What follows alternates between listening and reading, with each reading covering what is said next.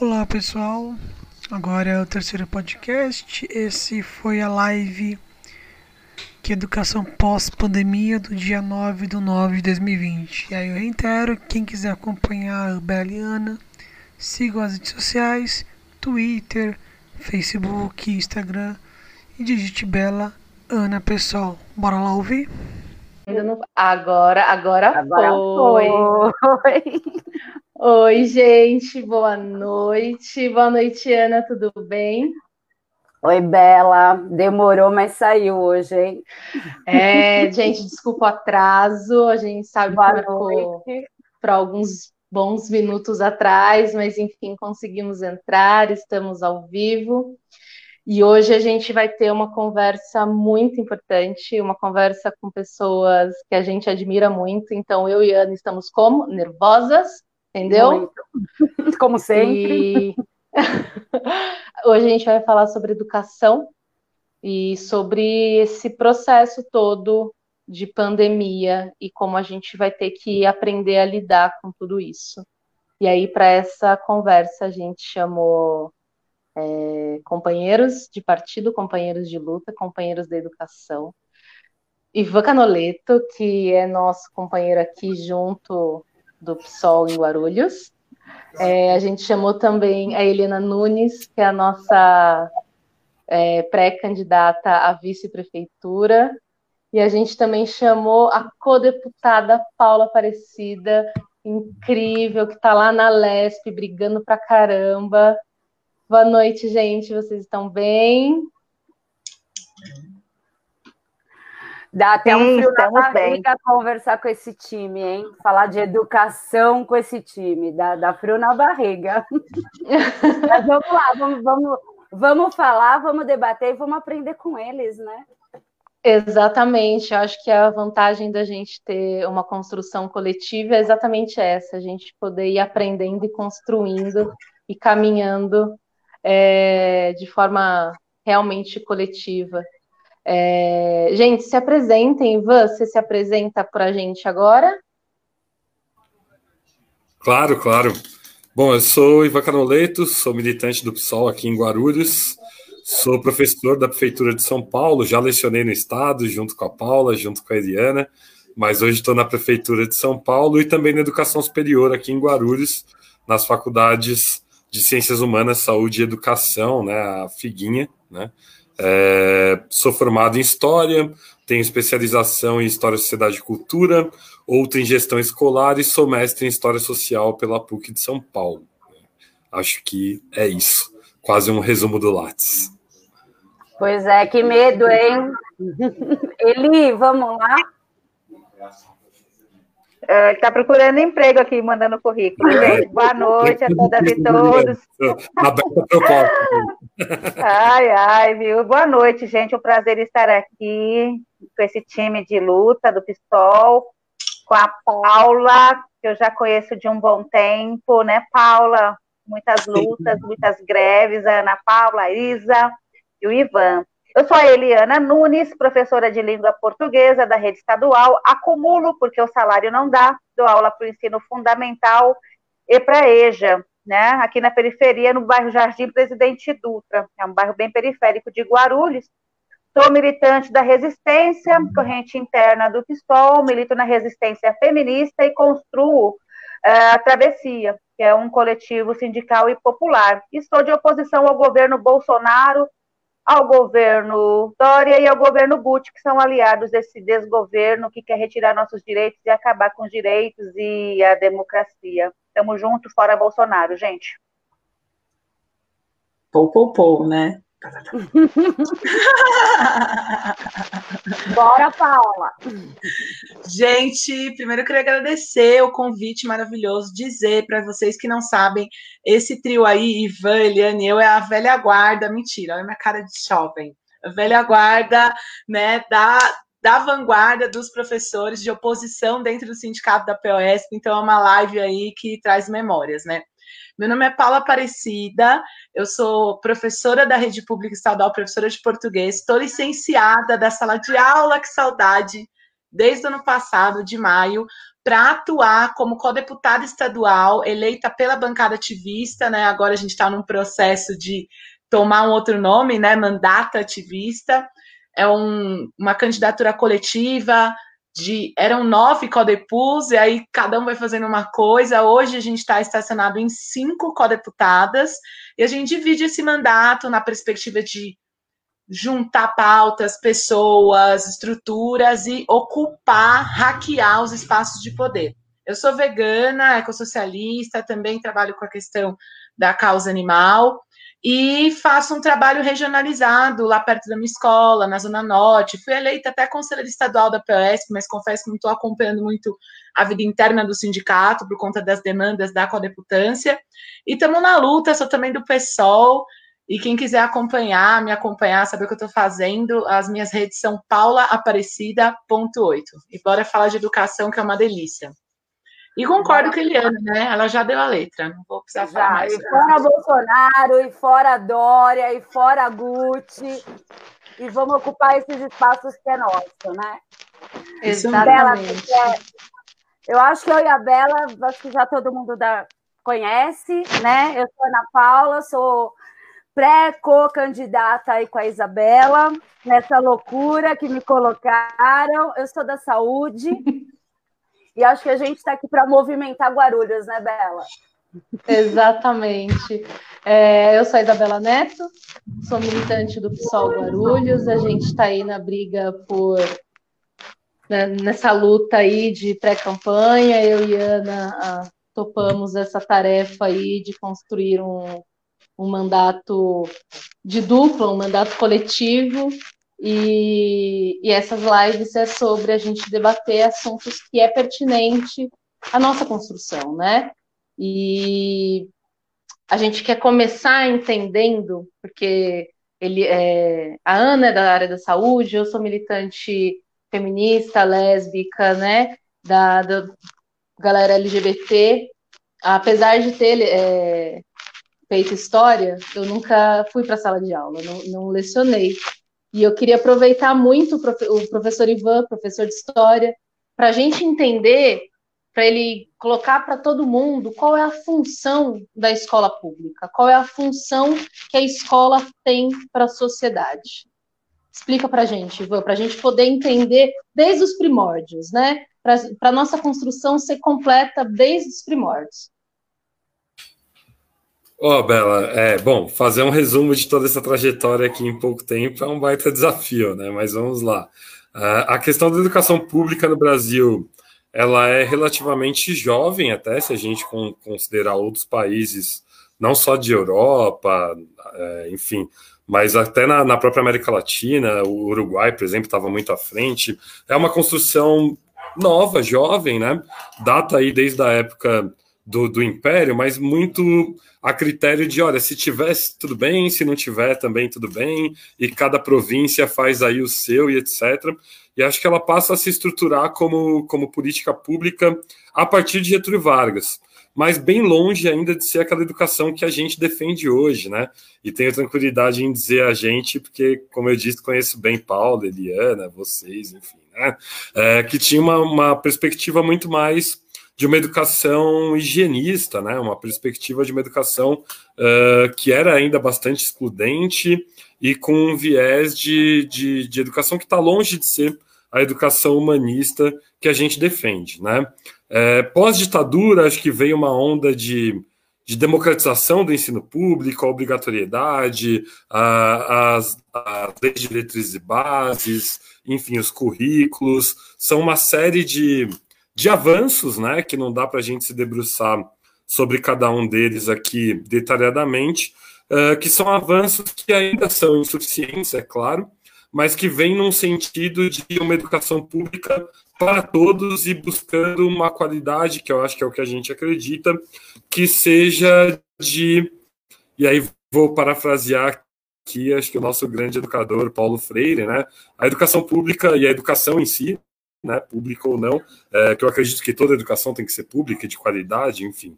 Mas a educação ela tem que ser emancipatória, ela tem que ser libertária, né? Então a educação ela tem que ter um sentido é, de desmistificar as coisas, de destruir os abismos e de trazer uma sociedade mais justa, mais igualitária, com condições dignas de vida para todos. Né? Acho que a educação tem muito esse viés. Né? O conhecimento ele é ele é uma ferramenta, é uma ferramenta. O conhecimento é uma ferramenta necessária para mudar o mundo e para tornar o mundo um lugar melhor.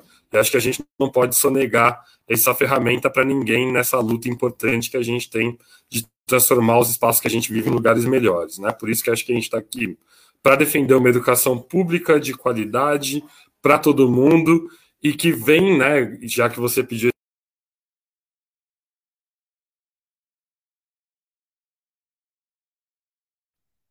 E acho que o Ivan caiu, gente. Vamos ver se ele volta. Acho que ele vai demorar um pouquinho para voltar, gente. É... Ah, já voltou. Voltei. É, vou continuar como se nada tivesse acontecido. Minha internet hoje está bem problemática, mas enfim.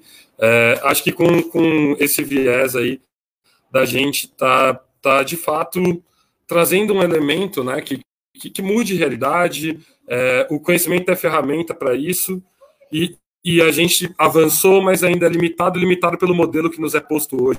Acho que eu tinha parado por aí, né?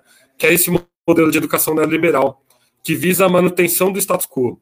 Então é o quê? Ah, a educação pública é para o filho do pobre, então o filho do pobre tem que ser peão, e o filho do rico sim vai ser patrão, o filho do rico não vai estudar na escola pública, quiçá vai estudar no Brasil, da grande elite mesmo, muitas vezes se forma no exterior. Então, esse projeto de educação neoliberal que vem sendo empreendido, uh, e eu vou falar especialmente de São Paulo, né? Mais de 30 anos aí do mesmo grupo político, do PSDB, dos tucanos, né? É, é de, de total. Uh, de total destruição da educação então, num sentido de você desvalorizar para manutenção do status quo. E hoje a gente está avançando num outro sentido, né, que é muito tradicional em outras áreas do serviço público, que é o de desmonte para depois justificar uma privatização. Né? Acho que a gente vem caminhando muito nesse sentido, por isso que a gente precisa de fato de pessoas dispostas a trazerem essa pauta à baila e discuti-la com seriedade, mas diferente do caminho que vem sendo tomado pelas atuais gestões hoje. E acho que por isso que Eliana, Paula, vocês agora encarando essa empreitada aí nova de uma pré-candidatura aí na cidade de Guarulhos, são fundamentais, porque essa luta tem que se dar uh, no sindicato, como já fizemos, né, Eliane e Paula, tem que se dar nas ruas, porque a educação é de interesse público e da sociedade como um todo, tem que se dar no parlamento, e acho que essa luta tem que ser encampada nos mais diferentes espaços. Acho que, resumidamente, para uma abertura, é isso. Ana? Ana? Oi. Agora foi. Eu sempre esqueço o microfone, né? eu acredito que essa luta tem que ser por todos, né? É, como, como nós falamos lá na, na live da saúde, a Eliana levantou a bandeira que a, a saúde é a bandeira da vida, né? A educação ela não tem que caminhar atrás, ela tem que caminhar do lado, né? Bora, Bela.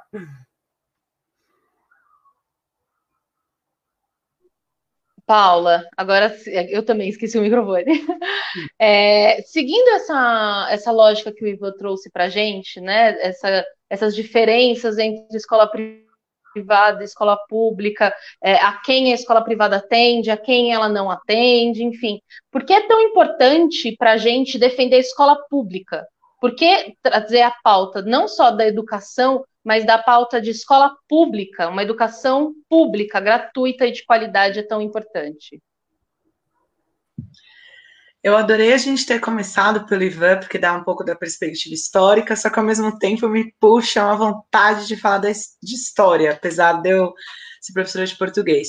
Eu acho que a gente tem que entender, desde um domínio mais amplo, que a gente está numa terra aqui no Brasil, uma terra invadida, usurpada, tomada em base da força, da violência, uma violência brutal das populações originárias aqui, que eram os povos indígenas, trouxeram é, é, povos africanos escravizados para cá. Então, é, toda essa estrutura de colonização europeia, né, é, de enfiar a goela abaixo a, a religião, de enfiar a goela abaixo os seus os seus saberes científicos, a sua língua, né? O português ao invés do tupi, tudo isso, toda essa dimensão de exploração e opressão de tudo e de todos, que é a lógica capitalista, que é a lógica de desenvolvimento capitalista, e pensar que o próprio desenvolvimento capitalista da Inglaterra, né? Ele nasceu da exploração dos trópicos, da exploração do nosso povo.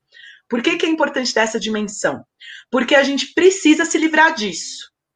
A gente precisa se livrar dessa estrutura, desse sistema de opressão e exploração capitalista, racista, machista, LGBTfóbico, especista, que enxerga que a espécie humana tem o direito de nascença de oprimir, explorar, matar e violentar as outras espécies animais e o resto do meio ambiente. Inclusive, a, tira da gente a nossa conexão com a natureza. A gente é natureza, a gente é animal. Então, o capitalismo nos aliena, nos aliena da água, do, das coisas mais importantes da vida, da água que a gente bebe, da comida que a gente come, da roupa da gente que a gente veste, tira a nossa capacidade de poder ser autônomo na vida, de poder ser autônomo com a terra, com essa grande mãe terra que nos fornece tudo.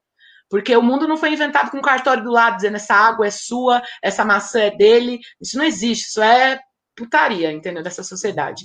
Só que para se livrar dessa estrutura de poder, para se livrar, a gente tem que entender como ela funciona. A gente está no jogo dos ricos nas elites, na maneira, no sistema que eles moldaram, com a língua que eles nos enfiaram goela abaixo. Então a gente precisa entender esse processo. Então a escolarização e a escola pública é muito importante, como disse Ivan, como ferramenta de autonomia e de entendimento para organizar a resistência. Não só a resistência, mas organizar a revolução. E não é a revolução dos dias de festa, dos socialistas que falam, ai, eu quero fazer a revolução socialista. É a revolução que ou a gente faz, ou daqui a 30 anos os nossos filhos, os nossos netos não vão ter a merda que a gente tem. A água poluída que a gente tem, a comida cheia de agrotóxico que a gente tem. É isso que eles não vão ter. Então tá chegando num, num limite, que é o limite mesmo, é socialismo barbárie. E a educação, a escola pública, é uma ferramenta. Por que é uma ferramenta? A gente pensar em todo o histórico do Brasil, é o histórico da negação da alfabetização. Os escravizados não podiam ser alfabetizados, os próprios indígenas, porque eles morriam de medo de que essa ferramenta fosse usada para a libertação. E foi, muitas vezes, usada para a libertação. Foi usada para forjar a carta de alforria, foi usada de muitas maneiras pelo nosso povo, porque o nosso povo hackeia tudo mesmo, porque é isso que tem que fazer. E aí a escola pública foi uma conquista para que a nossa população entenda como acontece, como é que essa língua do, como é que essa língua dos ricos e das elites que escreve lá um ofício, que faz um BO, que escreve um, um, um, um atestado de, de, de, é, de certificado de dono da terra e a gente perde a nossa terra, a gente perde o nosso espaço. Como é que isso funciona? Então, a escola pública, ela está ligada, defender a escola pública está ligada com defender a possibilidade do nosso povo tomar o poder, entender como ele funciona, porque as ferramentas de dominação capitalista, elas são muito muito assim complexas, né? A ferramenta da mídia, da internet, a internet como é usado, o controle social, tudo que eles criam para nos tirar da nossa própria essência mesmo. Então, ou a gente defende a escola como elemento de resistência antissistêmica, não só é, de entender essa ciência burguesa, eurocêntrica, mas inclusive de resgate restauração do, dos, dos, é, dos saberes dos povos ancestrais, dos povos pretos, dos povos indígenas. Isso é fundamental. Tomar a nossa terra para a gente de volta nesse terreno tem que ser conhecendo as ferramentas de dominação que a burguesia coloca sobre o nosso povo. E a escola pública é fundamental, porque se é proletário, fudido, não tem dinheiro para nem comer. Você vai ter acesso a esse conhecimento como? Como que você vai ter acesso? Na lógica do Partido Novo, né? Que é tipo, você lá e consegue, batalha, sei lá como. Essa galera que fala batalha, né? Sempre teve tudo na mão. A loja, a loja meritocrata, né? Exato. Aquele Daniel José, que é deputado aqui na Lesp, eu fui, ele falou uma vez, fez uma reportagem que professor era tudo bêbado. Gente, e assim, ele teve uma sorte, que tinha um debate com eu e ele na PUC, e no dia que eu ia pro debate, eu olhei pro céu, que eu sou meio bruxa, né? Eu sou meio gratiluz, é, revolucionária bolchevique nova era, uma mistura meio maluca. E aí eu olhei para cima assim, tava trovo, trovejando, falei assim, eu vou encontrar esse moleque e se ele vier com essa palhaçada comigo, ele vai se lascar. E eu bati o pé no chão assim. Cinco minutos depois eles ligaram falando que deu um BO lá na eletricidade da PUC e a gente não se encontrou. Eu falei assim: se eu encontrar esse moleque, ele tá lascado, entendeu? Porque eu fui ver o histórico do menino, estudou em escola particular, estudou em Harvard. E é isso. Só para terminar esse elemento, que é os ricos e as elites olham a escola pública como uma reprodução é, é, da sua força de trabalho. Eu quero uma empregada doméstica que saiba fazer uma receita, eu, é, escrever, eu quero um cara que trabalhe no McDonald's que saiba ler o manual do, do fogão, esse tipo de coisa. Só que a gente tem que hackear esse processo, né? E não é à toa que eles vão contra a gente quando fazem escola sem partido, porque eles morrem de medo do conhecimento e sabe que nosso povo é muito inteligente, porque está vivo até hoje, mesmo com tanta política né, de, de, genocídio, etc. e tal, e aí eles querem destruir a educação. Então, é nosso dever aqui, e eu estou muito feliz de estar com esses companheiros que são, que estão na missão da defesa da escola pública, é, mano, vai, deixa eles que nós passa, mexe com formigueiro não. Ah, eu adoro quando as pessoas assumem que são gratiluz, revolucionárias da nova era, porque eu me encaixo muito nesse lugar. é... Eli, é...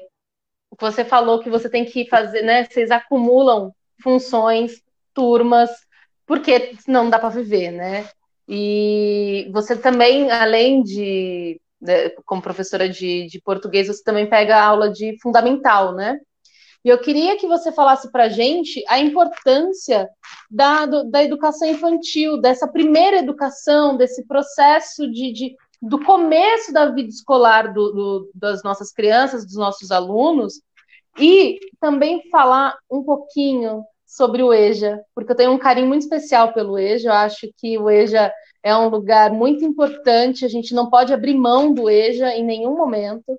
E como você já tinha comentado que também dá aula para o EJA, eu acho que seria importante esses dois ah, pontos. o começo. Os que dão aula na EJA ficam bravos com isso, Bela. É a EJA. É a educação. Ah, a EJA. É. é. Obrigada. A educação. É...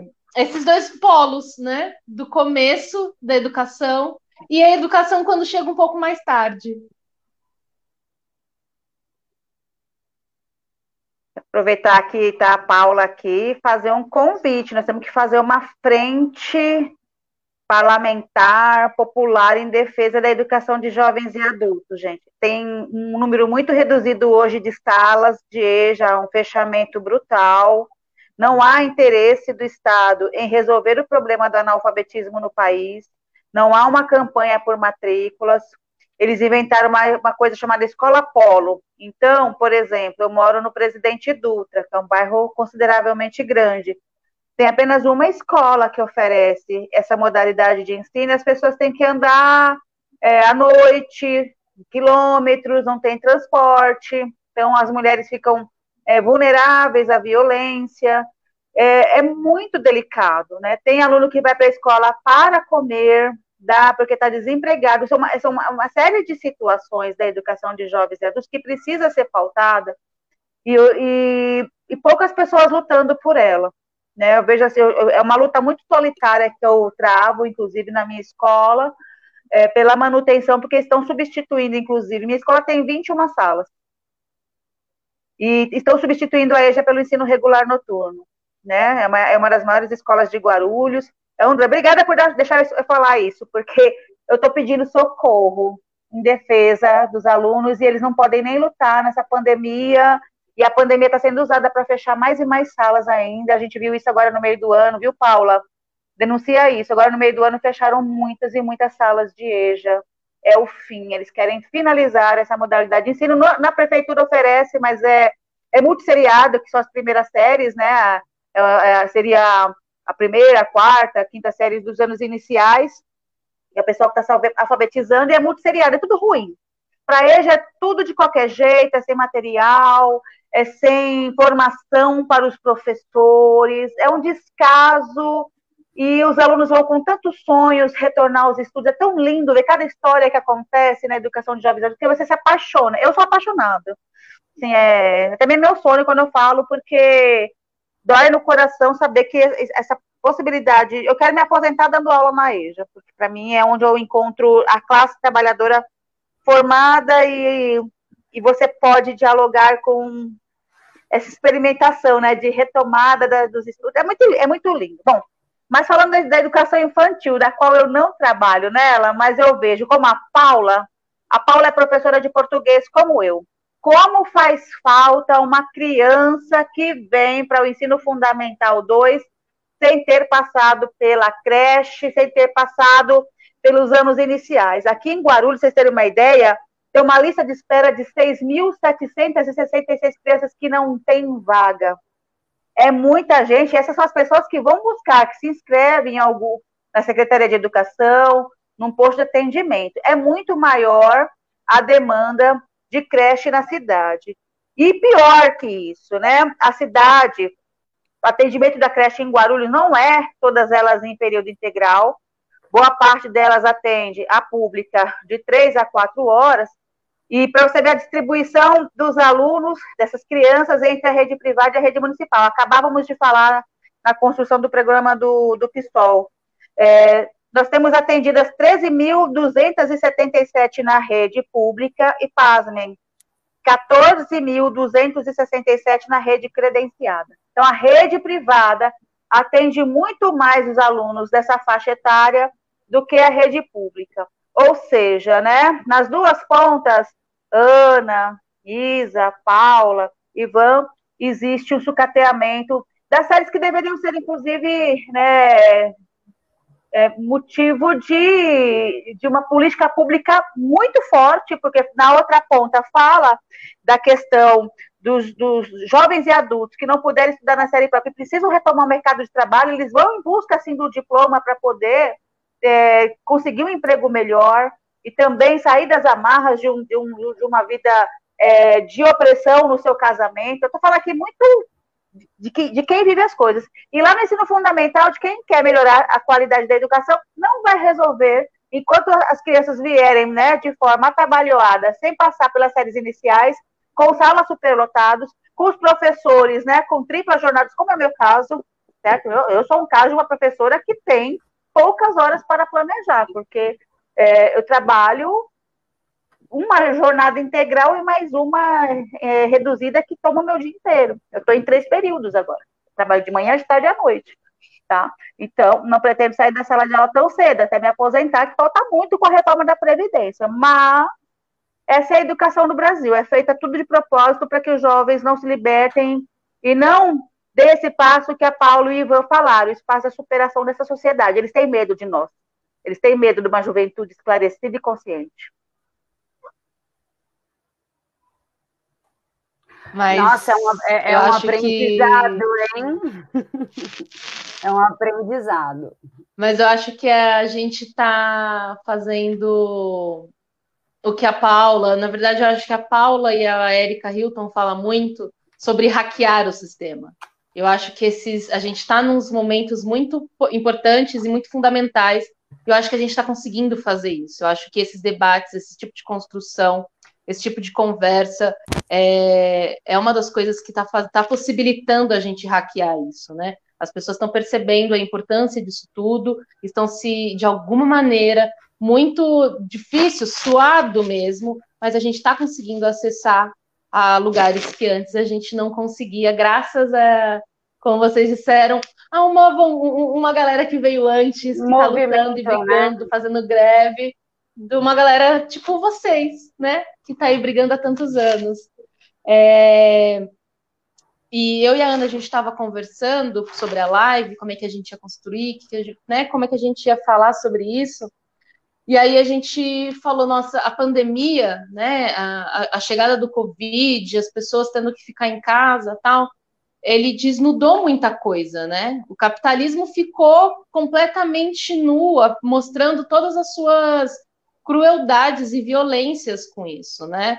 É, dentro da saúde ficou muito claro, só que dentro da educação a gente também está vendo isso de uma forma muito escancarada. A gente está vendo o quão professor é explorado, o quão é absurdo, salas com 35, 40, 50 alunos. Isso não tem A gente nunca viu um médico atender mais de duas pessoas. Por que, que o professor tem que atender 55 num dia, né? Numa sala. Então, a gente viu que mais do que a saúde, mais do que a gente valorizar a saúde pública, o SUS, a gente está vendo a, importância do serviço público, de uma forma geral. E a educação é um deles que a gente está vendo de, de, de, pais dizendo, pelo amor de Deus, preciso que voltem às aulas, eu não sei como vocês aguentam, porque percebendo o quão trabalhoso e o quão difícil é estar tá nesse lugar, né? E, e eu acho que a gente pode pensar em, em, em como a gente tem que aproveitar esse momento de alguma maneira para conscientizar e trazer mais gente para a luta, né? Trazer mais pessoas para essa briga.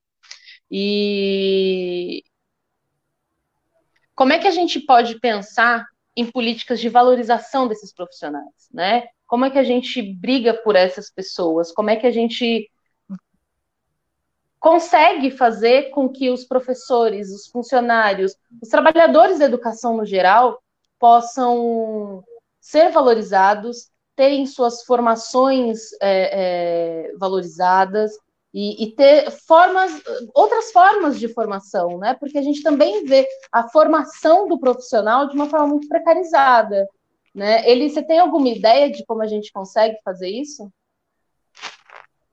Ah, uma série de medidas. É possível, né? Agora vou reivindicar de novo a frente parlamentar, popular, o Diaba 4, porque nós estamos, estamos numa situação de ter que enfrentar um inimigo para derrotar. Em primeiro lugar, para ter qualquer vitória. Está tendo só derrota, gente. Vamos falar a verdade aqui, sendo honesto. É, assim, ó, conseguimos ainda salvar o Fundeb, assim, ó. Porque a educação luta muito. A educação é o setor que tem lutado nesse último período e com derrotas, mas ainda tem, conseguiu aí os estudantes adiar o Enem. É, mas é muito pouco, porque a derrota da reforma da Previdência, PEC dos gastos, é, é uma série de medidas que estão passando a boiada, e a gente parece que fica meio perdido, assim, como cego no tiroteio, e, e fica sem esperança, mas eu quero aqui trazer uma palavra de esperança. Primeiro a gente tem que saber pelo que luta, né? Quem não sabe contra quem luta não pode vencer. Primeiro temos que derrotar o Bolsonaro. As eleições municipais, acreditem, elas têm que ser instrumento para derrotar, derrotar esse governo. Tem que ser o. Cada parlamentar, cada pré-candidato tem que começar a sua intervenção pedindo voto aqui. Eu sou oposição ao governo Bolsonaro. Vamos junto derrubar esse demônio. Então essa é a primeira coisa. Parar o Guedes com a reforma administrativa, não tem solução, não vai ter serviços públicos, não é que vai, não é que vai prejudicar o servidor, as pessoas têm que entender isso, não é que vai prejudicar o trabalhador, que tá, não, vai acabar serviço público, gente.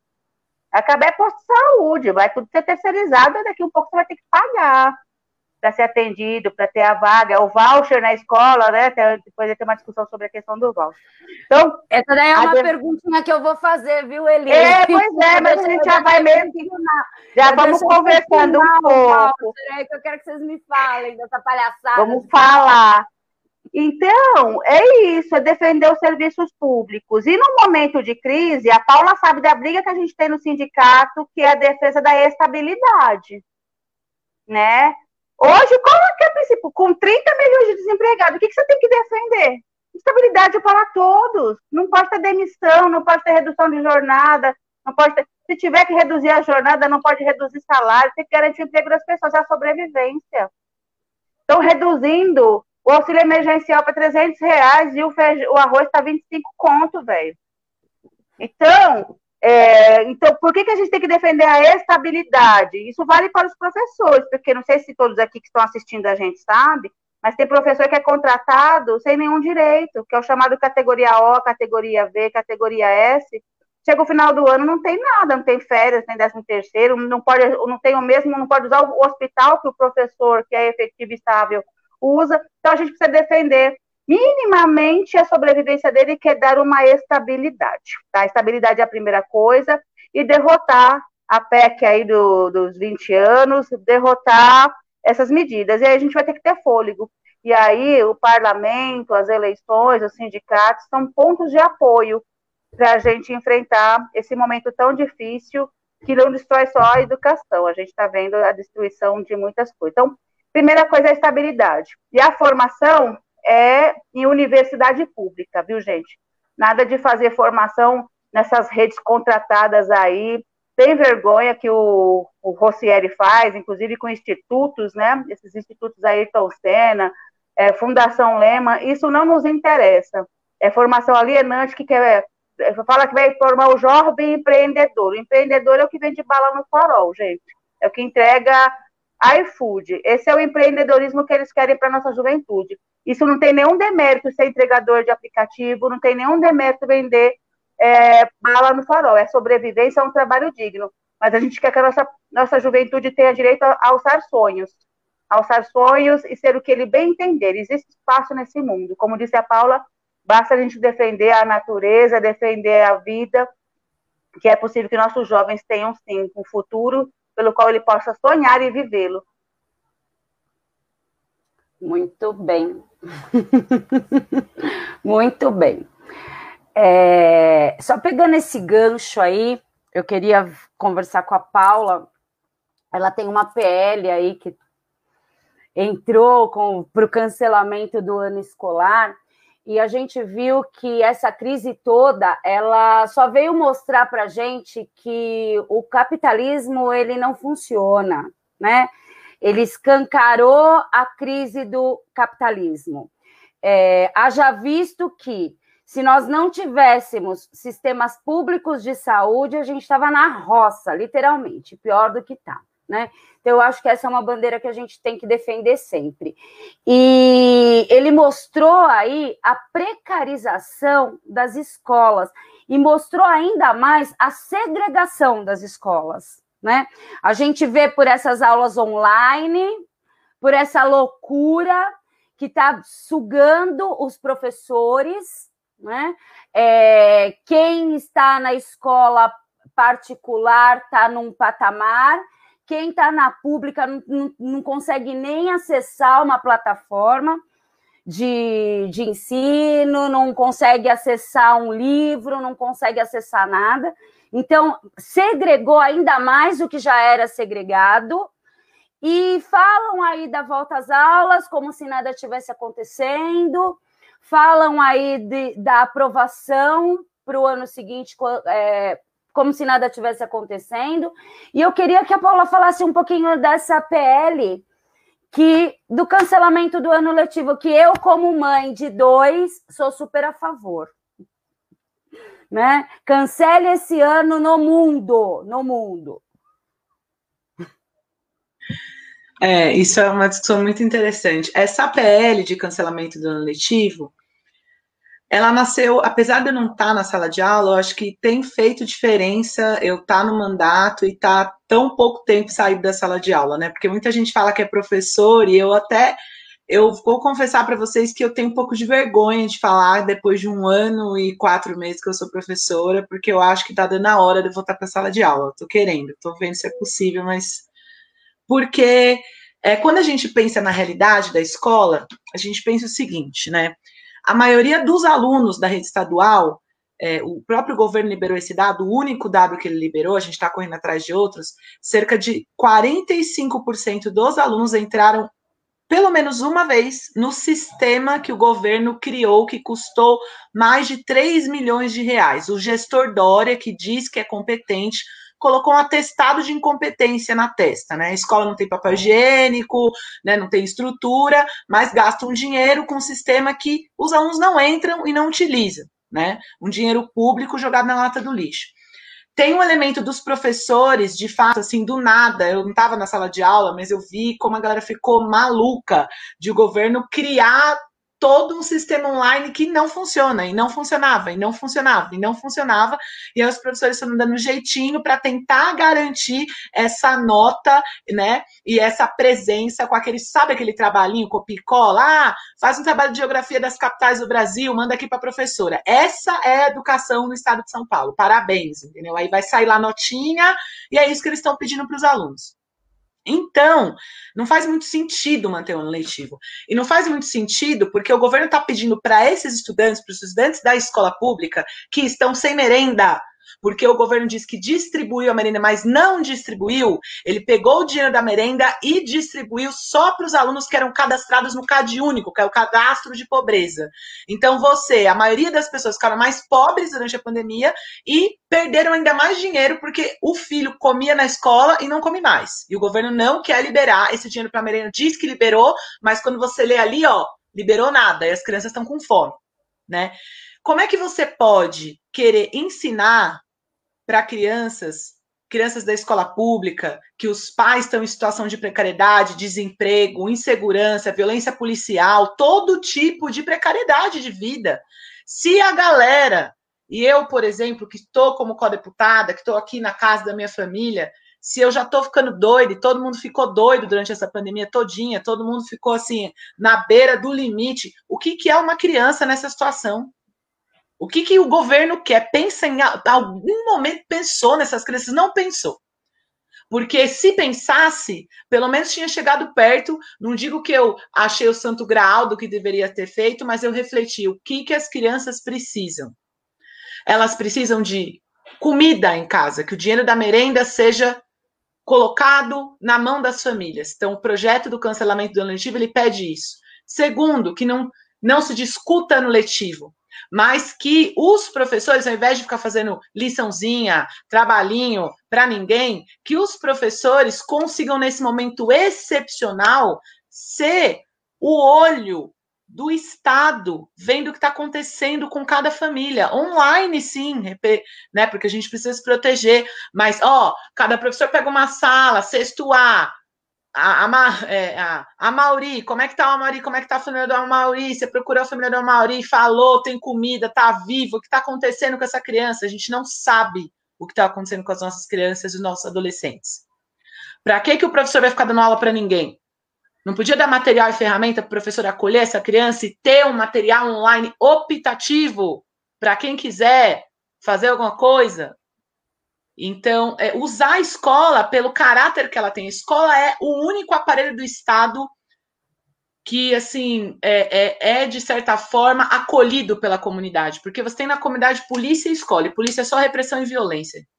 Então, a escola é importante ter esse lugar de acolhimento do nosso povo. O projeto diz isso, né, que não tem que ter ano letivo, que tem que ter lá algumas coisas, atividades pedagógicas para os alunos que quiserem de maneira optativa e que os professores, não só os professores, a comunidade escolar, quem está lá na escola, agente de organização escolar, diretor, tem que cumprir esse papel, porque a gente não tem serviço social para isso, de entender o que está acontecendo com as nossas crianças. E por último, de garantir o direito trabalhista de todos os trabalhadores da escola. O Dória demitiu todas as trabalhadoras terceirizadas da limpeza e da merenda.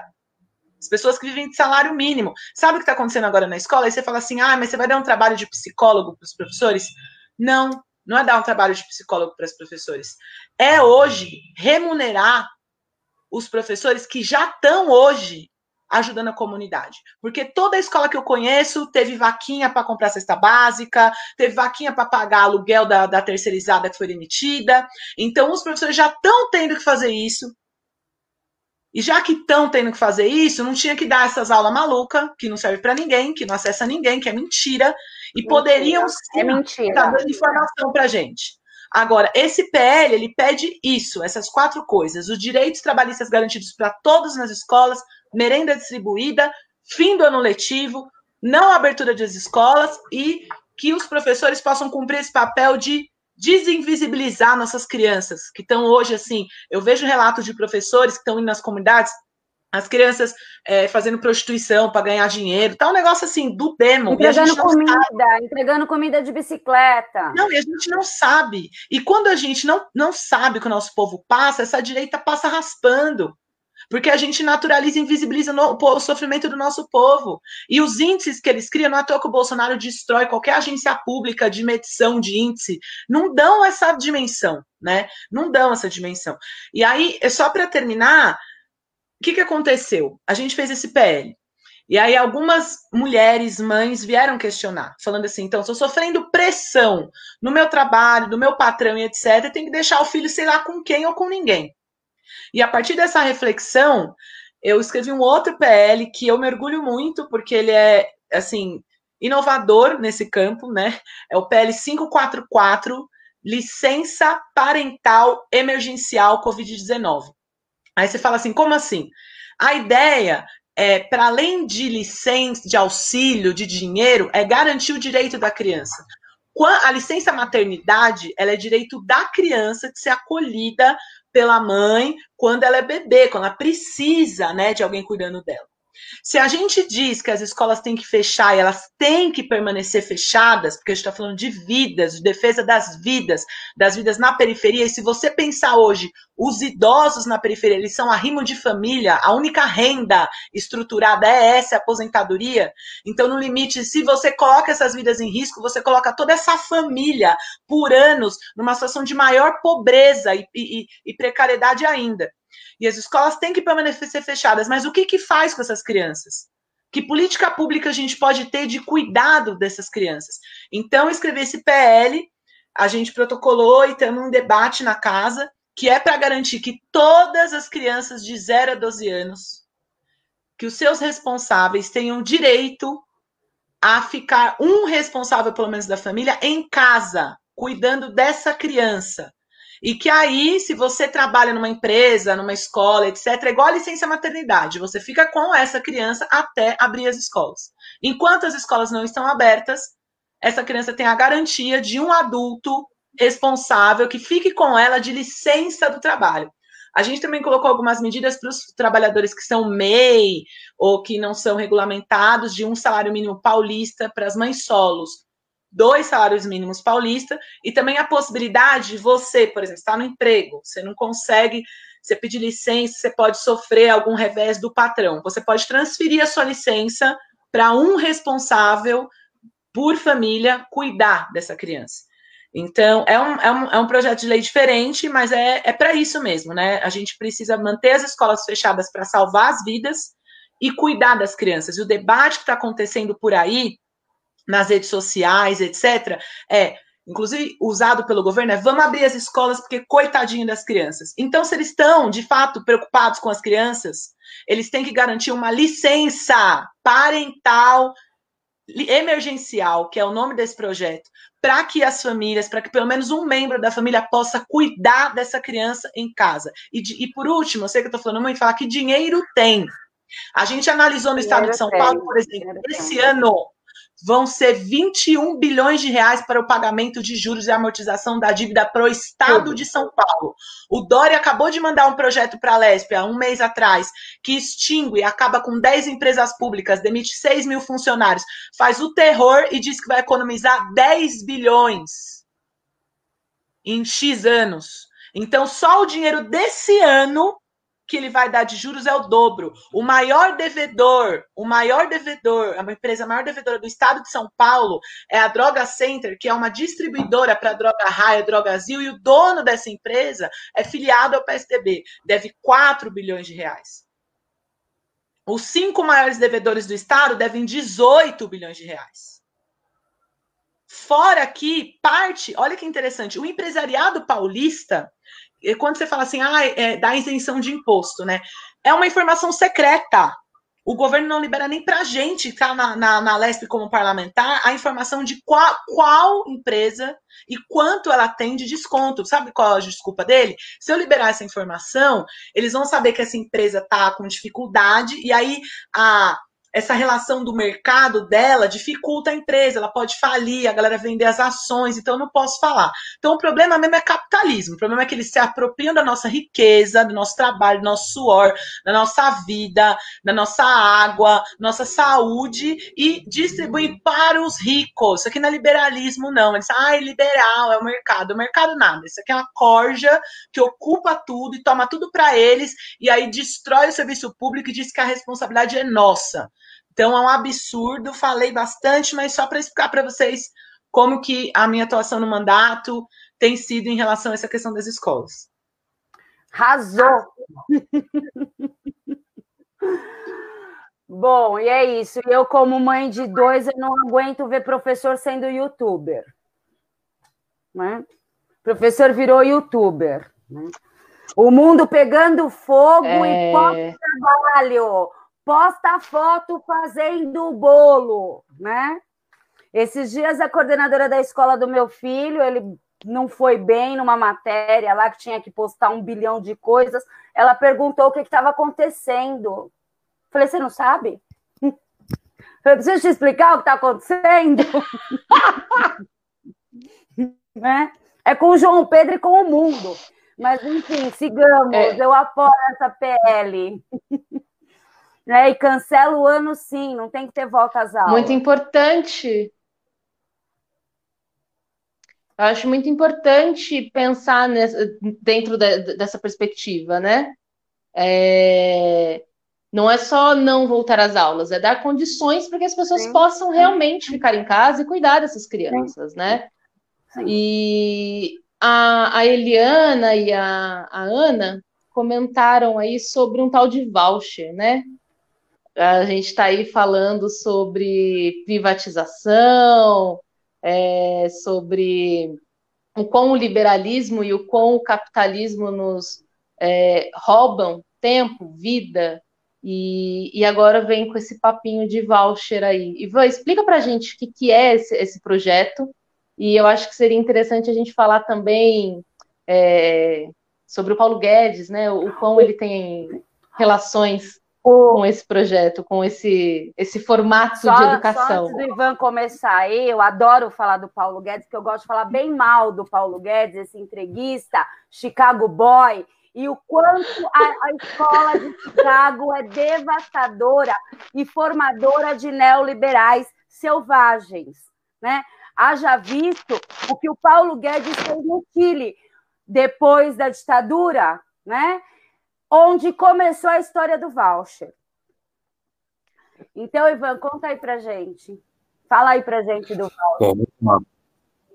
Bom, eu estou na Prefeitura de São Paulo, né? E lá já está rolando o PL, o projeto de lei, que coloca o que é, na verdade, uma privatização da educação infantil, né? Ela já está com essa proposta dos vouchers, que nada mais é do que a gente pegar dinheiro público e botar na iniciativa privada sem garantir qualidade alguma. Né? Então, é, porque vamos, pensar até do ponto de vista matemático, a conta não fecha. fecha né? Não tem como eu dizer que eu ter algo.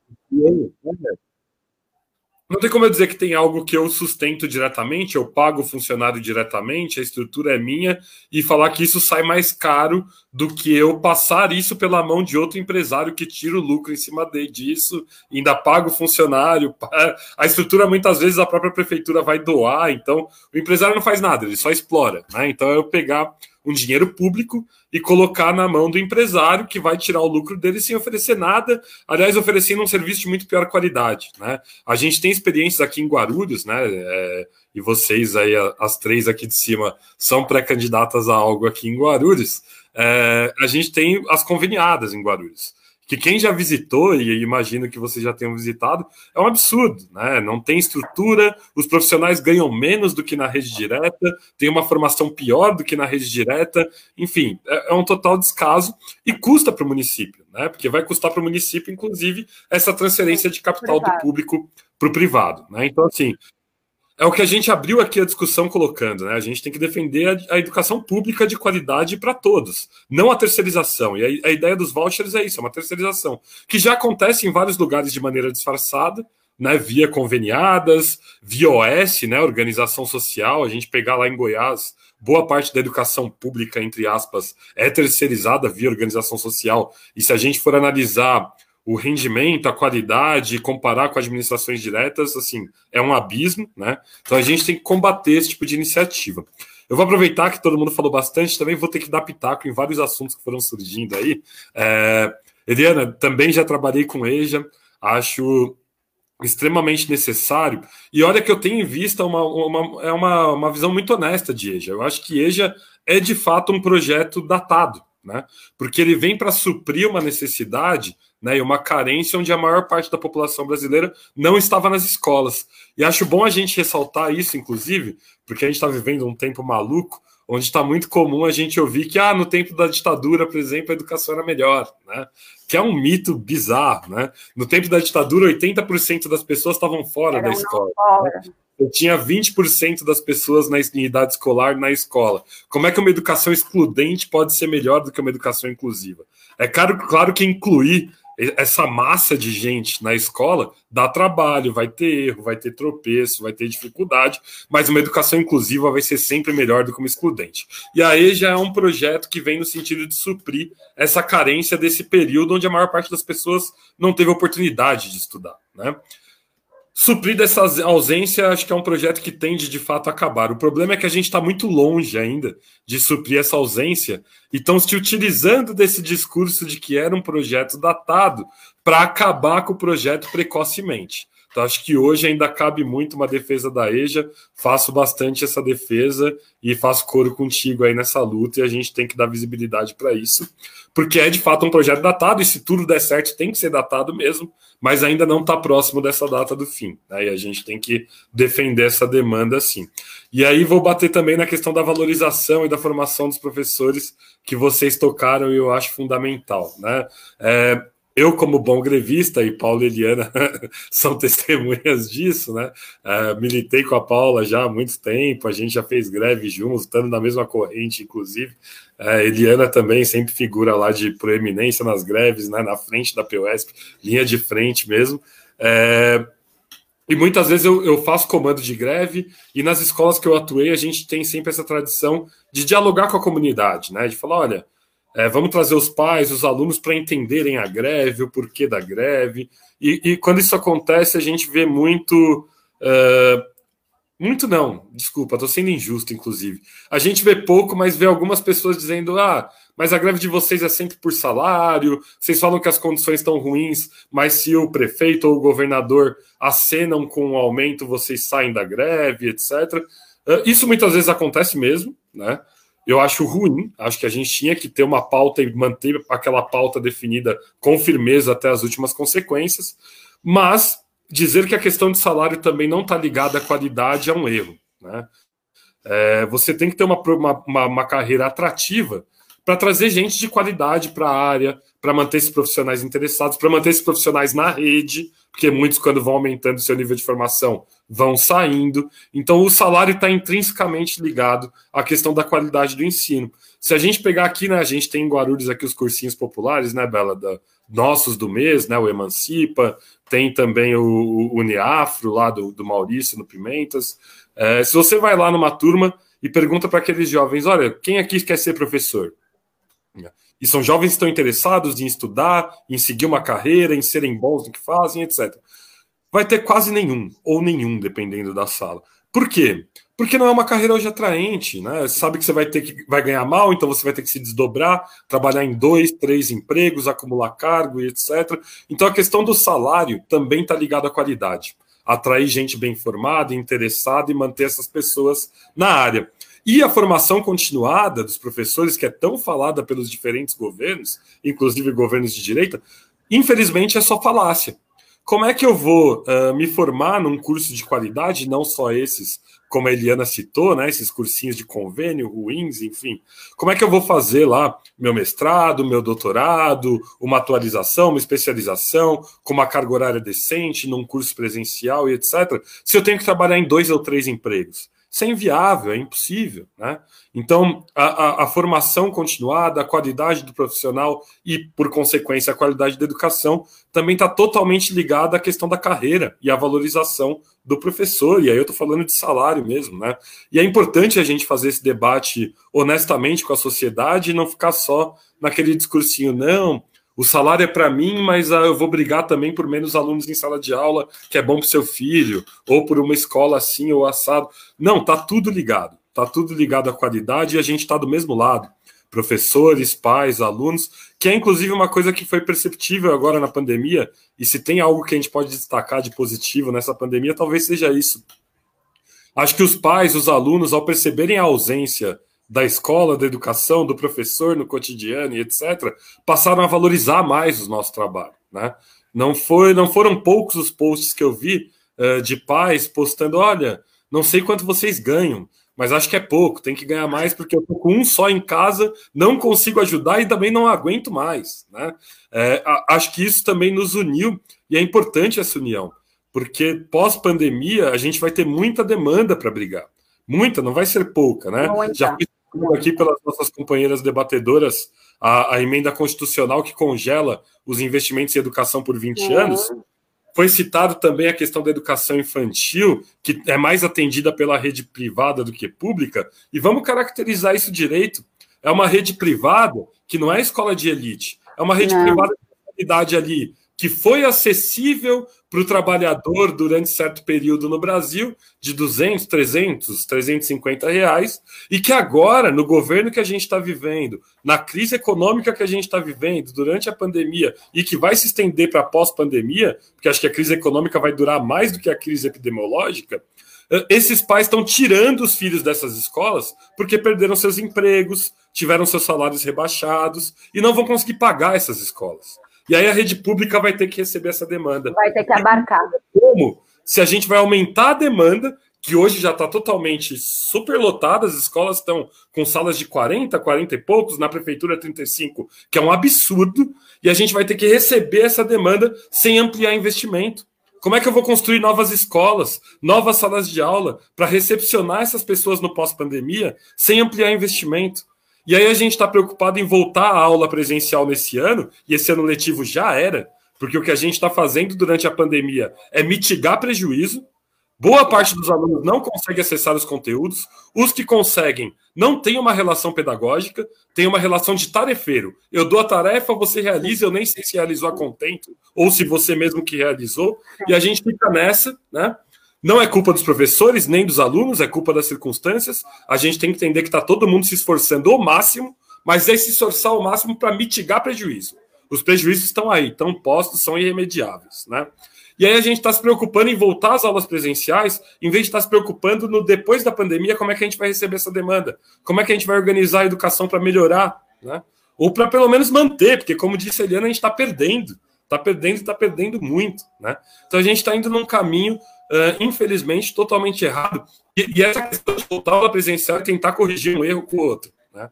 É, olha, a gente abriu, a, a gente abriu o comércio, o mundo já está voltando ao normal, e aí esses pais que têm que trabalhar são deixar o filho em algum lugar. Aí começa a pressão para reabrir as escolas, né?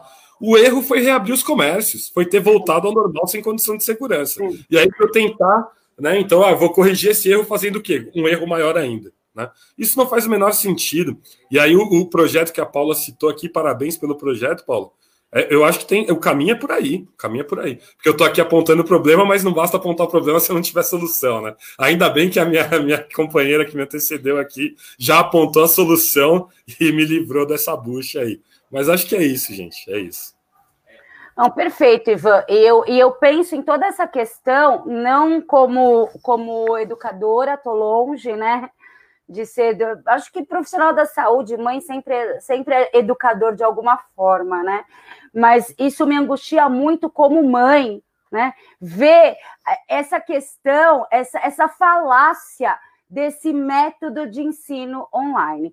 E olha que meus filhos, eles não são da rede pública, é, eles têm todo o acesso possível, só que não tem é, é, ensino pedagógico nenhum, é tarefeiro, sim, tarefeiro, sim.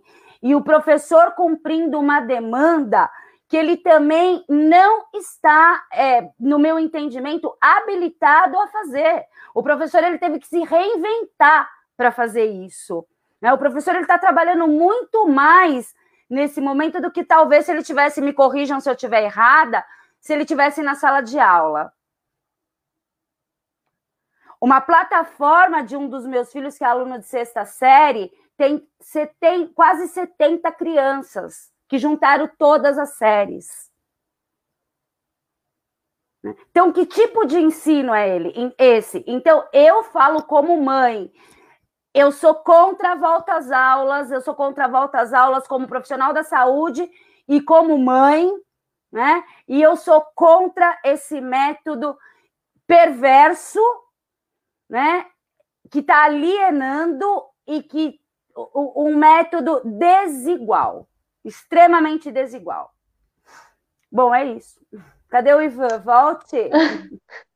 Eu queria que a Paula e a Eli desse um, um parecer sobre essa questão do voucher também. Eu acho importante é, a gente também ter algumas falas delas com relação a isso. Apesar do Ivan ter dado um panorama bem amplo do que é a, essa proposta de vouchers, a, eu acho que a Eliana, como profissional da cidade, né, e, e como ele falou, também concorrendo é, como pré-candidato, eu acho importante a gente já brigar, evitar que, de fazer esse debate para evitar que isso de alguma maneira chegue aqui.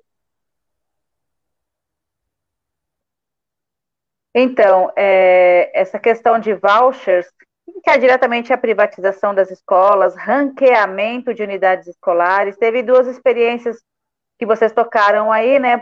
Falaram bastante do Chile e teve também da Inglaterra. E aí tem a ver com a fala, inclusive, da Ana Paula, que fala da meritocracia. Então, o que, que houve na primeira experiência, que foi a inglesa?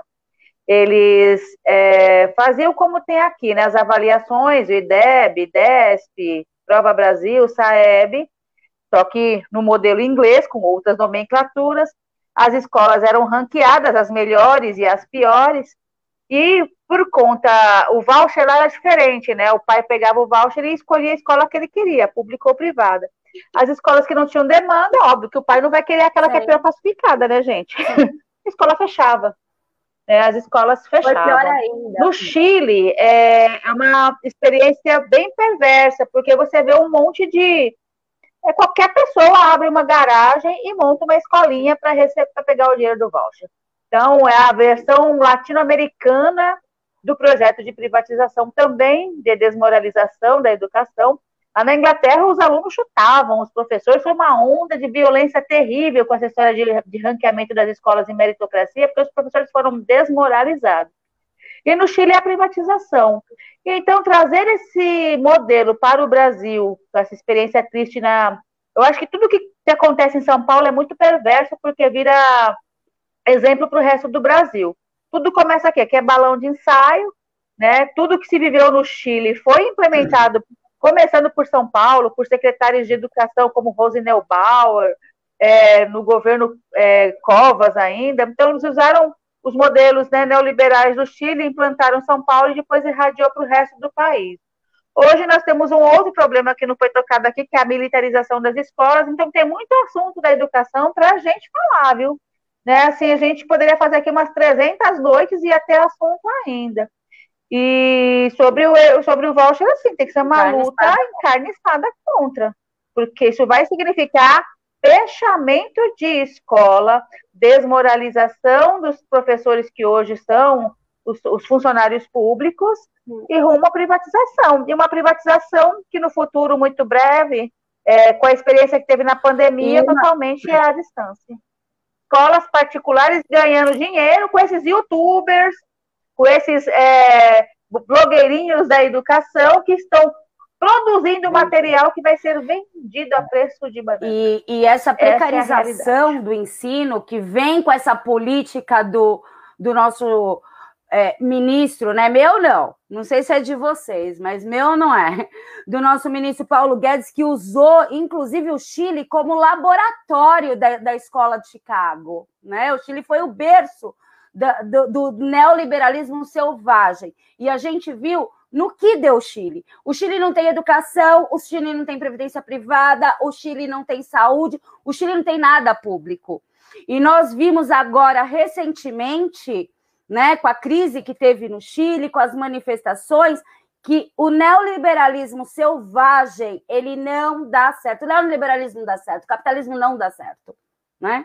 Então, eu acho que é isso que a gente tem que defender mesmo, levantar essa bandeira, servidores públicos de, de todas as secretarias, né? Saúde, educação, se unir e, e, e briga de foice mesmo. Paula,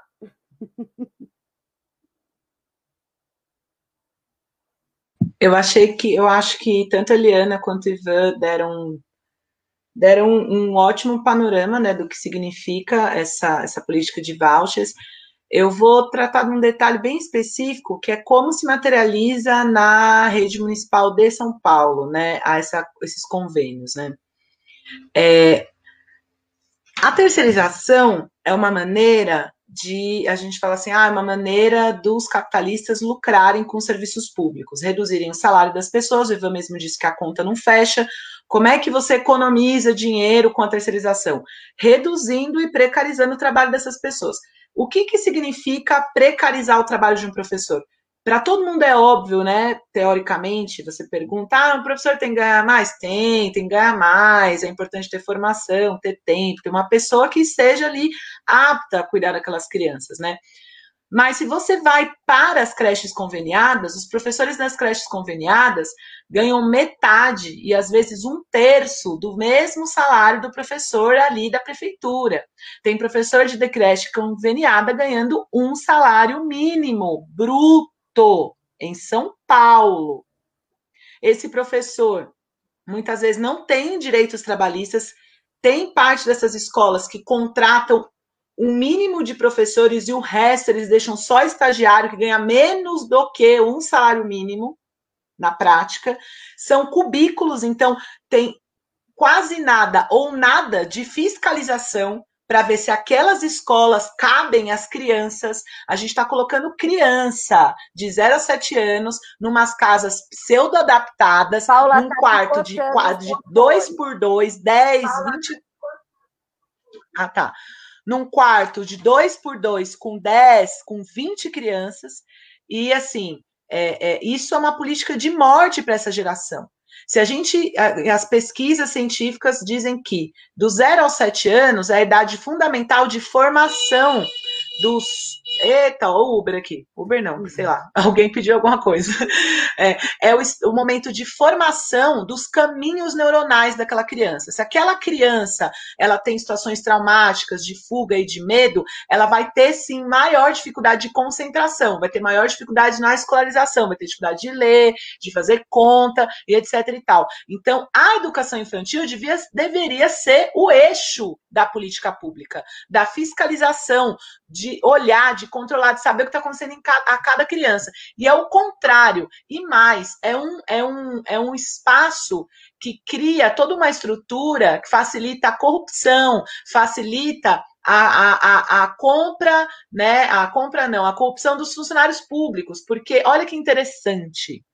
Muitas dessas crechinhas conveniadas, elas são de pessoas que têm relação com as diretorias de ensino. Só que elas não colocam o nome dela. Você vai em qualquer diretoria, você vai descobrir que é, supervisor, né, dirigente, tem creche conveniada. Não o nome dele, o nome do vizinho, no nome da avó, no nome da tia, no nome de não sei quem. E isso é a terceirização. Qualquer lugar que você vai, se você vai na USP, por exemplo, Universidade de São Paulo, você vai descobrir como é a terceirização na USP. Tem um restaurante da Química na USP. O nome do restaurante, não sei se continua o mesmo, porque na minha época era esse, era Star Benny. Beni era o sobrenome de um professor da Escola de Comunicação e Artes da USP, o Mauro Beni. O que, que essa pessoa que dá aula de comunicação sabe de comida? Não sabe. O que ele sabe é explorar o trabalho do outro. Ele sabe ser um bom capitalista e um bom gestor da universidade, bom gestor que se, se enfia nas oportunidades de negócio que a burguesia abre para ele. Então, para você ter uma ideia, na minha escola, olha que maluco. Em 2015, a gente descobriu que o dono de uma das empresas terceirizadas que estava lá na escola era o Cabral. O ex-governador do Rio de Janeiro foi preso. Então, a terceirização é, assim, o espaço para eles enriquecerem em cima da, da precarização do trabalho, do serviço público, uma merda, porque as comidas que são servidas nessas, nessas conveniadas também não tem fiscalização, não tem nutricionista. Não é que nem a comida servida na escolinha municipal, gente, na educação infantil, pelo menos na prefeitura de São Paulo. Tem toda uma fiscalização, uma ordenação nutricional. Não existe isso. Não existe isso. Eu tenho uma amiga que é coordenadora de uma escola de educação infantil aqui em São Paulo, conveniada. O salário dela é metade de um professor da rede pública municipal. E a quantidade de crianças que ela tem é um absurdo. E aí ela contou uma cena que é muito interessante, né? Teve uma reunião da prefeitura de São Paulo com professores de educação infantil. E eles tiveram que levar os professores conveniados, né, junto com os professores concursados. E ela, e ela é uma mulher negra, retinta, e ela falou assim, que parecia assim o Carnaval de Salvador. Os professores concursados, a maioria mais claros, brancos e a galera das creches conveniadas, professoras negras. Então, esse é um debate importante. O debate antirracista é um debate anti-terceirização, anti-precarização do trabalho. Isso é imprescindível lembrar. O povo preto tem piores acessos à, à, à, comida, à moradia, a estudo, né? E o concurso trabalho. público ao trabalho, o concurso público, mesmo na Prefeitura de São Paulo, hoje tendo cotas, ainda é uma restrição, assim como a vestibular, né? Na prática, eu, eu acho que a gente tem que garantir que o servidor público ele tenha seus direitos. Mas a lógica, essa lógica meritocrática, eu não defendo. Quando eu dava aula no Estado, meu primeiro ano de trabalho no Estado, eu conheci uma professora categoria O, que tinha 15 anos de Estado. Que por um erro, de um lapso, inclusive da diretoria, ela ficou um mês fora e foi o mês que eles transformaram todo mundo em categoria O. Ela perdeu o C, antigo categoria F dela. Ela tinha 15 anos. Eu tinha acabado de colocar minha bunda lá naquele rolê. E eu vim da USP, passei numa prova. A prova que eu passei era super acadêmica, tinha textão do Antônio Cândido, aquela prova assim, saiu da USP. Eu falei, gente, tudo que eu estudei, usando tudo, eu era que nem estudei direito. Mas tudo bem, passei bem, passei nas primeiras colocações lá na prova. Cheguei na escola, uma quebrada do fim do rolê da Zona Norte, perto da escola onde Ivan dava aula, perto do MF Jardim Fontales. E tinha essa professora. E eu cheguei lá, nunca tinha dado aula no estado, cheguei para uma quinta série, 42 alunos, duas crianças deficientes, uma dando água na outra, um inferno, quente pra cacete, era assim, né? Era a loucura. Eu falei, me fudi. E nessa época, vários amigos meus que eram também da USP entraram no concurso comigo. E depois eu fui vendo que a galera foi indo embora. Um mês. Então, eu tive um amigo meu que entrou, ficou uma semana, saiu fora. E aí eu fiquei assim, Aí a minha coordenadora dizia, cobrava a professora de dar apostila. Eu falava, não pode cobrar que dá apostila, porque não está na LDB que ela tem liberdade de cátedra, o governo não está obrigando, não tem portaria nenhuma. Você pare com isso. Eu já era chata assim. Aí ela, ai, mas você tem que entender que você é da elite, da nata, que você fez concurso, passou na prova. Eu falei, amiga, não é assim. Sala de aula é prática. É aguentar, é estar tá ali, é ter a resistência, é ter a relação com a comunidade, com os alunos. A mulher tem 15 anos de sala de aula, você tá falando que eu passei numa merda de uma prova, eu sou mais professora que ela. Aonde, irmã? Aonde? É nunca. Então, acho que esse debate é importante, né? As terceirizadas da limpeza, elas têm que ter direito trabalhista, elas estão há 10, há quantos anos são as tias da limpeza que conhecem a comunidade. Então, para mim, a gente tem que entender que a prática é critério da verdade. Todos os trabalhadores têm que ter direito, igual, inclusive, a funcionários público. Tem que ter direito à garantia. A Liana mesmo disse a garantia de emprego, a garantia de salário. Isso é importante abrir para todo mundo. Então, essas, essas professoras das a, a pauta antirracista também está ligada a garantir direito ao trabalho, direito que essas professoras de creche conveniada tenham o mesmo salário, tenham mesma, os mesmos direitos que as professoras, em maiorias brancas, da educação infantil concursada. Então, eu acho que essa é, é, é, é importante a gente ver como está tudo muito interligado, né? Como a luta é uma só e terceirização é pior para as crianças, é pior para os pais, é pior para a comunidade, é pior para os trabalhadores e enche o bolso dos ricos. É só isso que faz. Como diz a Eliana, Nossa. seguimos na luta, né? Discursou, militou. Como diz a Eliana, sigamos na luta por uma educação 100% pública e de qualidade desde a infância até o nível superior, né, Eliana? Com certeza, né? É, é tudo que a gente tem para hoje lutar, gente, pela educação pública gratuita de qualidade, porque isso tem a ver com avanço de consciência. E nós perdemos esse terreno nos últimos anos. Eu acho que os 16 anos de Partido dos Trabalhadores, que não fez essa disputa, não orientou seus sindicatos a formar também as categorias da educação. E aí tá tudo bem, não precisa fazer greve, estamos num governo de conciliação de classe, chegamos aonde chegamos. Então, é hora do PSOL apresentar como proposta suas candidaturas, os seus parlamentares, como tem a co-parlamentar, nossa co-deputada, que é a disputa da consciência, é avançar as consciências. Gente pensa que tem que servir a educação. A educação não vai fazer revolução sozinha.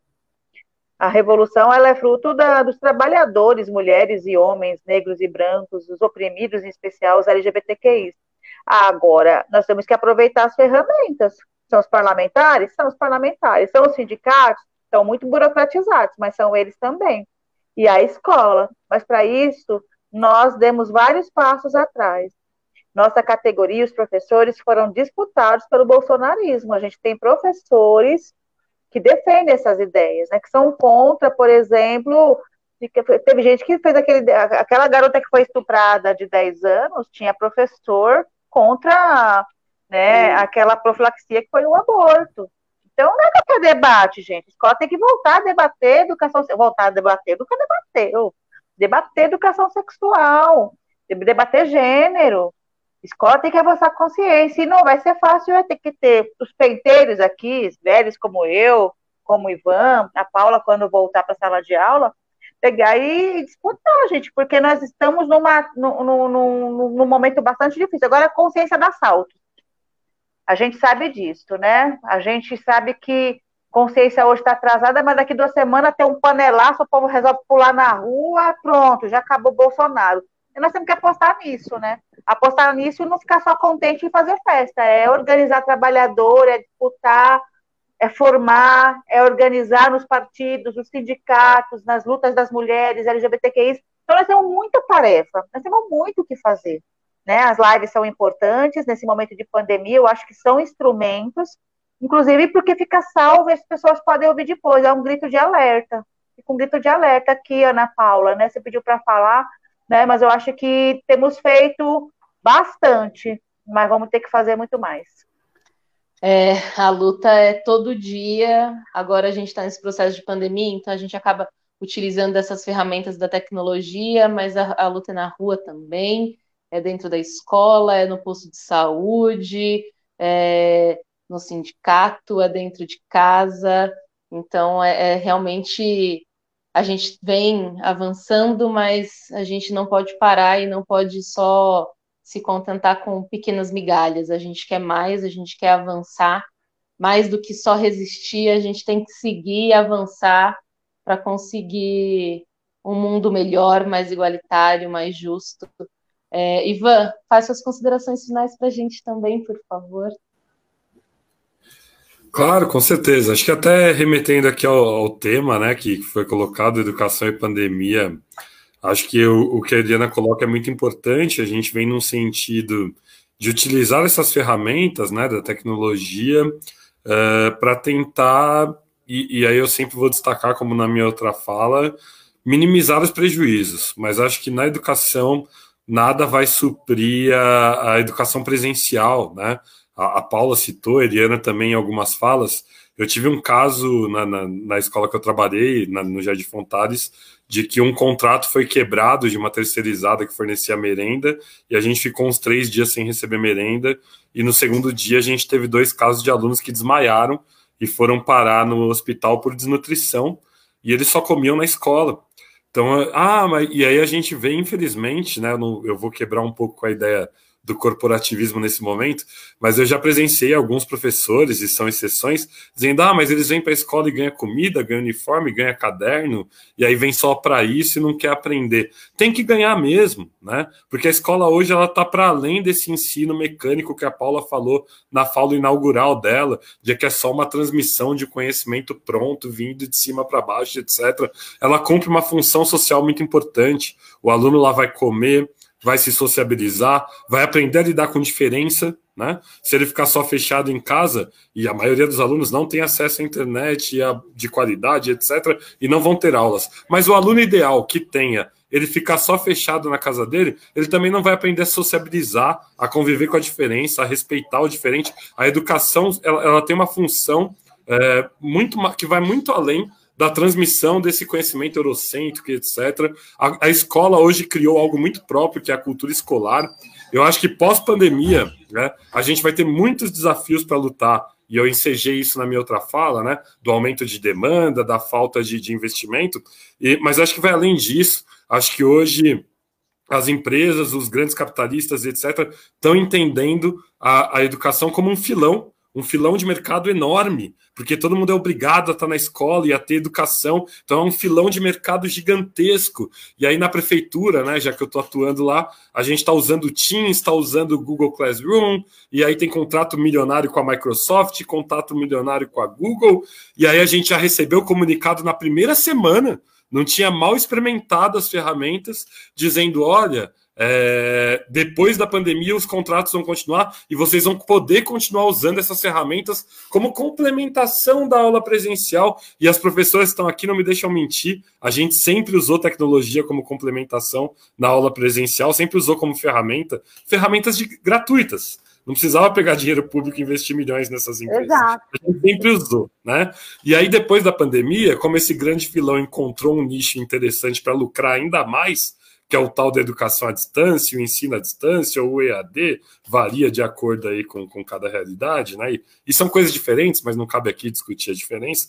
É, vão vir babando em cima disso. E a gente vai ter que estar junto para poder manter o que é essencial, que é a educação presencial, é o olho no olho, é a interação, é a relação que é pedagógica e não de tarefeiro, é a escola que, que faz o aluno interagir, que cria espaço de pertencimento, que constrói uma cultura própria, que é a cultura escolar, que se dá muito na periferia e que é excepcional, né? E que se dá nessa relação aluno e professor, e aí a gente entende porque eles têm tanto medo disso. E aí, como eu disse na outra fala, a, única coisa que eu vejo de bom em tudo isso é que eu acho que os alunos e os pais vão estar do nosso lado nessas lutas que vão ser fundamentais e a gente vai para cima.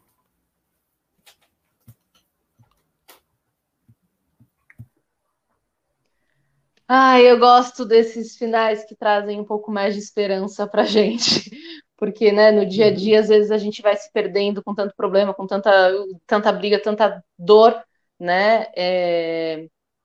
Quando a gente vem com esse suspiro, né, com esse alívio, é importante. Eu acho que dá aquele fôlego para gente. Paula, você faz suas considerações?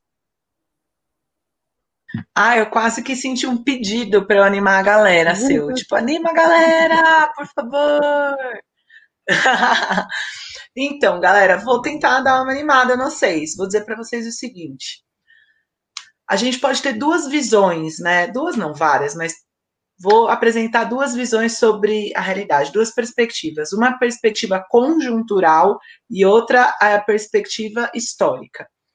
Do ponto de vista conjuntural, do hoje, a conjuntura hoje, hoje, o agora, agora, de fato, há 10 anos atrás, a gente tinha, por exemplo, podia comprar mais prestação, comprar um apartamento no Minha Casa Minha Vida, né? Podia parcelar um monte de coisa, estava com uma perspectiva de crescimento econômico, né? De mudança da situação de vida da nossa família e etc e tal.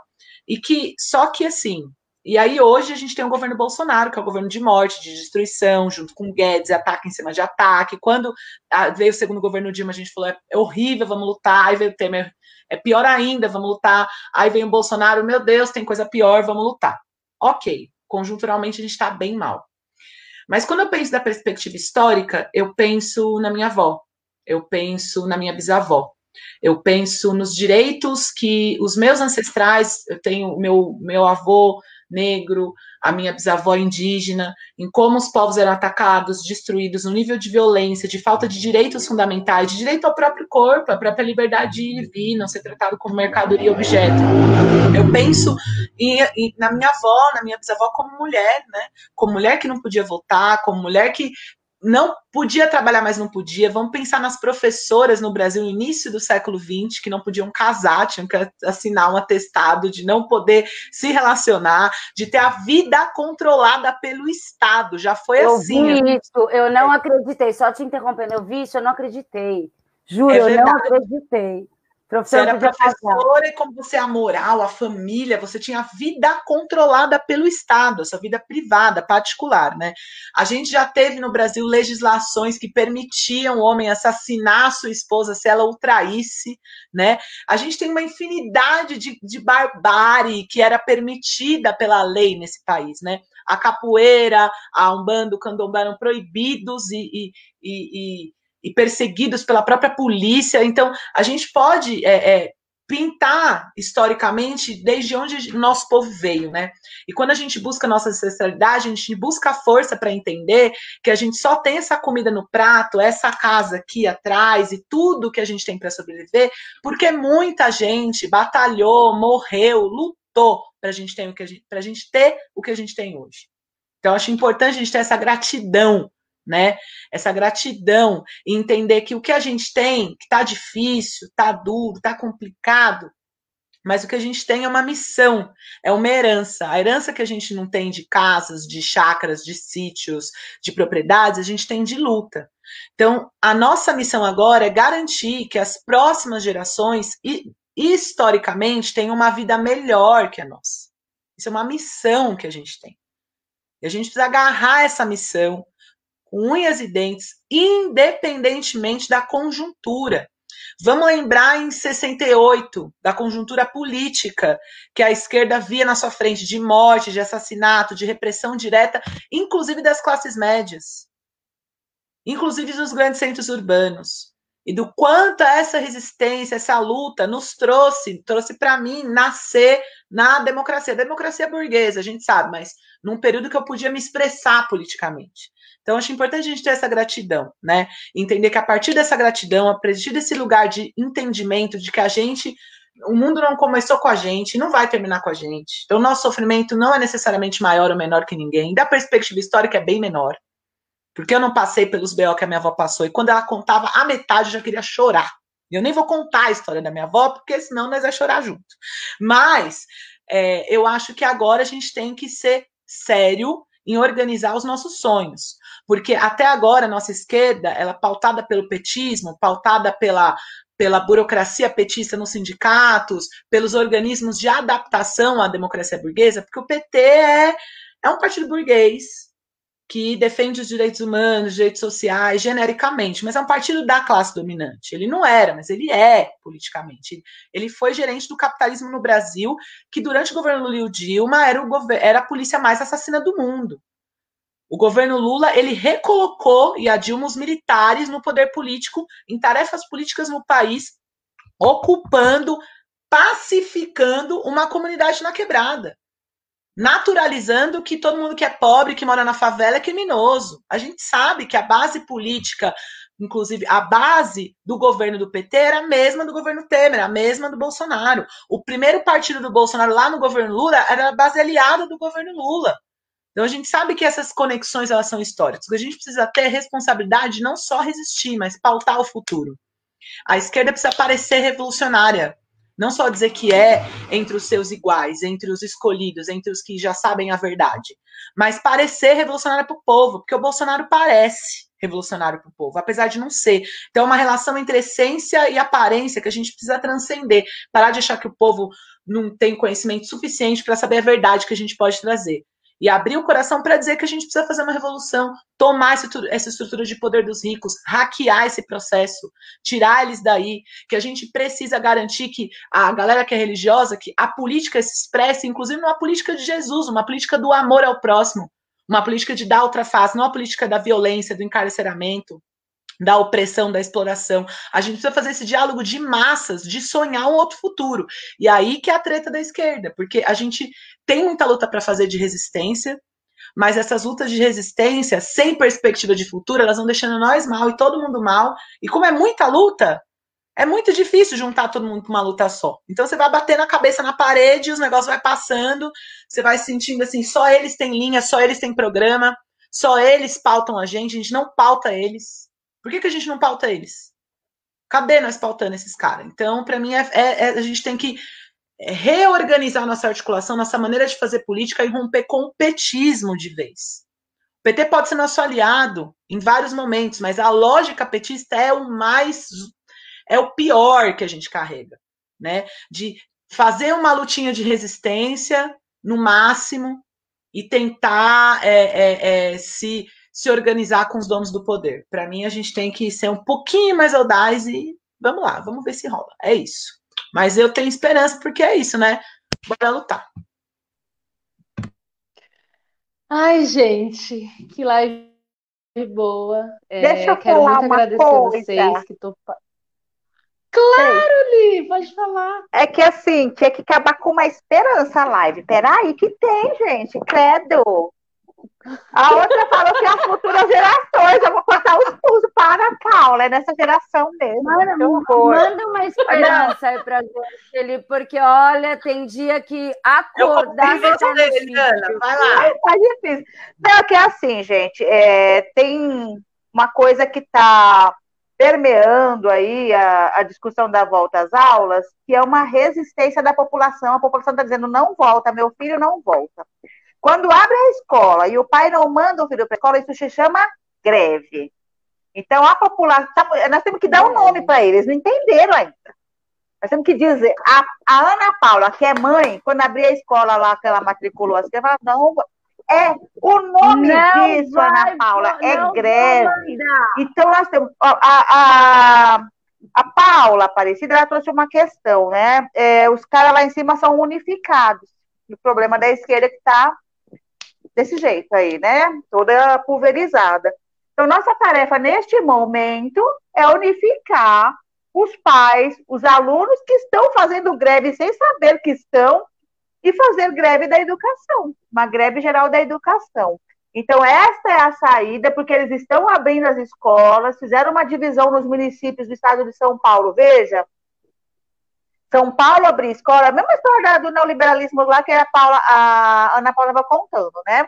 São Paulo é balão de ensaio. Se primeiro abriram Manaus, ah, peraí que deu rolo, vamos abrir São Paulo que expande. Vai abrir Espírito Santo, vai abrir Rio de Janeiro, vai abrir a...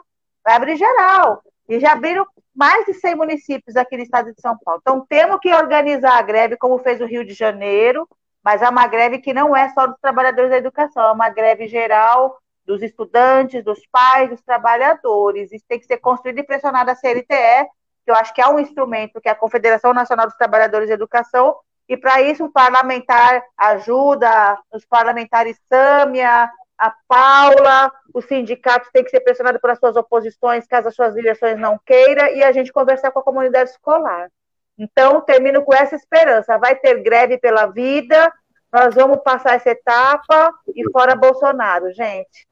E fora Adorei! Bom, gente, eu, eu, eu, bora fazer! Gostei. Mas eu quero dar um pitaco final também de novo. Gente, aqui, ó. Acho que é isso, tá horas. tá certo. A gente tem que acreditar. Não, a gente tem que acreditar no nosso potencial de revolução. A esquerda tem que começar a acreditar na revolução que ela prega. É isso. Né? A gente tem que parar de picuinha e começar a acreditar na revolução que a gente prega e, e ter certeza de que isso é possível. Né? Vai desculpar, mas a maior polêmica da semana na esquerda, se esse Caetano e Jones Manuel estão errados ou certos, no meio de uma pandemia, de uma crise econômica, não tem mais o que fazer. Né? Então a gente precisa acreditar na esquerda e na, revolução que a gente prega, e só a revolução e a luta são capazes de mudar a vida. E Eliana, seu chamado para o final da live é excelente. CNT, acorda aí, ó. Greve, Greve geral, da educação, educação, gente. Adorei. Melhor Ana, maneira parabéns. de acabar essa, essa live. Gente, muito obrigada a quem acompanhou toda essa live até agora. Obrigada a quem vai acompanhar depois, vai assistir depois. Agradecer muito esses professores incríveis que passaram aqui essa noite com a gente. É... Obrigada, Ana, que está aqui com a gente também. E é isso, gente. Muito obrigada. Eu acho que esse chamado da Eliana é primordial. Greve geral da educação e fora Bolsonaro, gente. Até a próxima live. Beijo para todo Bolsonaro. mundo. Beijo!